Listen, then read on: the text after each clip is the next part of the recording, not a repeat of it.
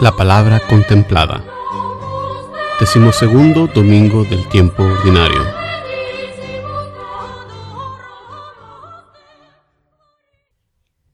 Lectura del libro del eclesiástico.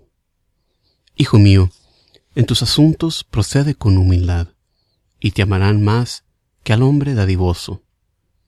Hazte tanto más pequeño cuanto más grande seas, porque sólo Él es poderoso y sólo los humildes le dan gloria. No hay remedio para el hombre orgulloso, porque ya está arraigado en la maldad. El hombre prudente medita en su corazón las sentencias de los otros, y su gran anhelo es saber escuchar. Palabra de Dios.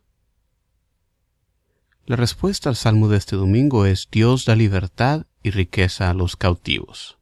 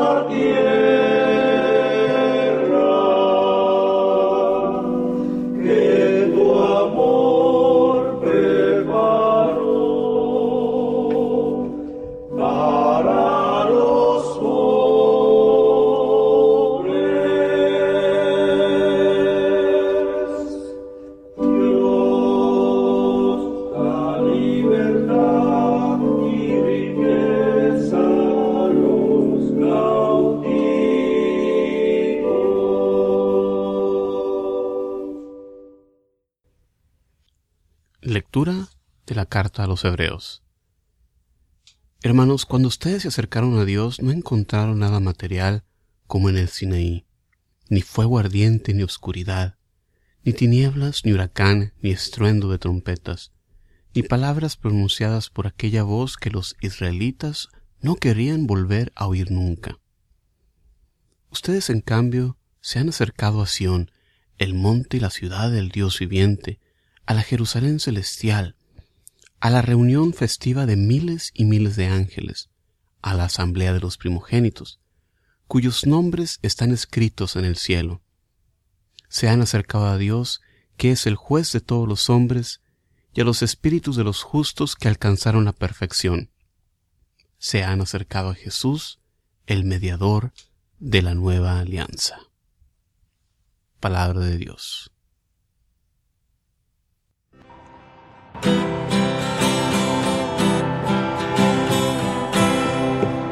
Aleluya. Aleluya. Aleluya. Aleluya.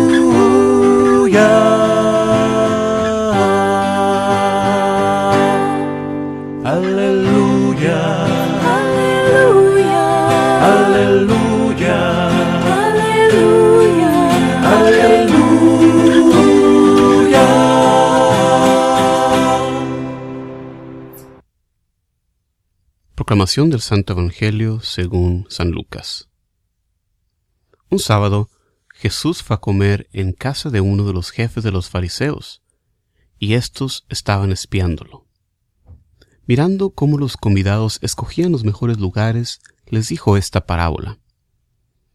Cuando te inviten a un banquete de bodas, no te sientes en un lugar principal, no sea que haya algún otro enviado más importante que tú, y el que los invitó a los dos venga a decirte, deja el lugar de éste, y tengas que ir a ocupar, lleno de vergüenza, el último asiento.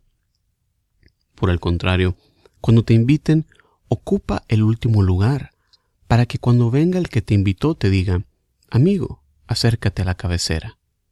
Entonces te verás honrado en presencia de todos los convidados, porque el que se engrandece a sí mismo será humillado, y el que se humilla será engrandecido.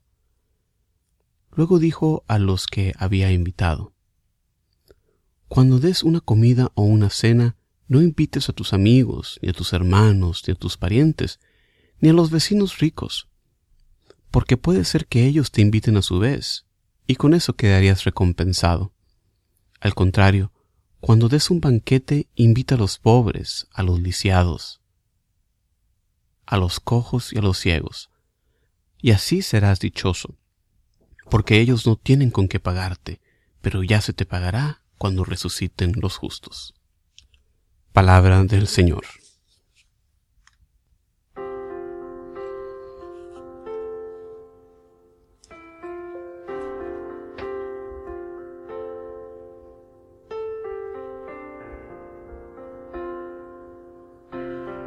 Muy bienvenidos a este espacio donde semana con semana contemplamos la palabra de Dios que la iglesia nos ofrece en las lecturas de la misa. En este decimosegundo domingo del tiempo ordinario, las lecturas nos invitan a ser humildes, ya que el ser humildes nos lleva a ser como Dios. La primera lectura del libro de Eclesiástico nos enseña la lección que Dios ama a los humildes y rechaza a los orgullosos y nos exhorta a actuar con humildad para así ser bien recibidos y recibir el favor de Dios. Y esta humildad es algo que debemos ejercitar en todo lo que hagamos, no solamente cuando estemos en una posición más alta o más baja. Nuestro llamado es a ser humildes en todo. El comentario que hace el autor de no estudiar lo que nos sobrepasa puede ser una reacción de un maestro judío conservativo dirigido al estudio de la filosofía griega. Este libro data de la primera parte del segundo siglo antes de Cristo, un tiempo en el que la cultura griega ejerció una gran influencia y quizás causaba a unos a alejarse de la práctica de la fe judía. El consejo que sigue enseguida es el de ocuparse mejor de los mandamientos de Dios de las cosas misteriosas. En el versículo 29 se nos encomienda mejor aprender de la sabiduría de Dios, los proverbios, las parábolas, etc. Con un oído atento, que esto es lo que nos hace verdaderamente sabios. La segunda lectura de la carta a los Hebreos nos recuerda los signos de la manifestación de Dios durante el establecimiento de la alianza con Moisés en el monte Sinaí, el fuego, oscuridad, tinieblas, huracán, etc. Todas estas manifestaciones causaron gran miedo en el pueblo, a tal punto que los israelitas temieron por su vida y le pidieron a Dios que no les hablara más. El autor de esta carta contrasta entonces estos eventos de la antigua alianza con la venida del Mesías en el monte Sión, y el establecimiento de la nueva alianza para la iglesia, la nueva Jerusalén. Esta es una visión del cielo donde están reunidos miriadas de ángeles, los santos y Dios. Santo Tomás de Aquino, comentando en este pasaje, nos dice que parte de la felicidad del cielo consiste en ver la asamblea de los santos en el cielo. La otra parte, por supuesto, consiste en ver la visión beatífica. Al final del pasaje el autor menciona cómo parte de este contraste entre las alianzas, lo que hace posible la nueva alianza es la sangre de Cristo derramada por nuestra salvación. En el Evangelio oímos también sobre el tema de la humildad, que es algo tan necesario para la salvación, que Jesús continuamente lo menciona. El Evangelio de Lucas en particular vemos un gran énfasis en la humildad. María, por ejemplo, es humilde, esclava del Señor, y esta humildad es lo que merita que Dios se fije en ella. La parábola con la que Jesús nos enseña contiene un gran mensaje para nosotros. En la parábola el consejo para su huésped y los invitados no es es más bien de no buscar los lugares de honor, sino más bien sentarse en los lugares menos prominentes, para así poder ser honrados. De manera paralela podemos aplicar esto para nosotros. Debemos ser humildes en este mundo para que Dios nos otorgue un lugar de honor en el banquete del cielo. Jesús también tiene palabras fuertes para las personas que hacen el bien únicamente cuando reciben algún bien a cambio.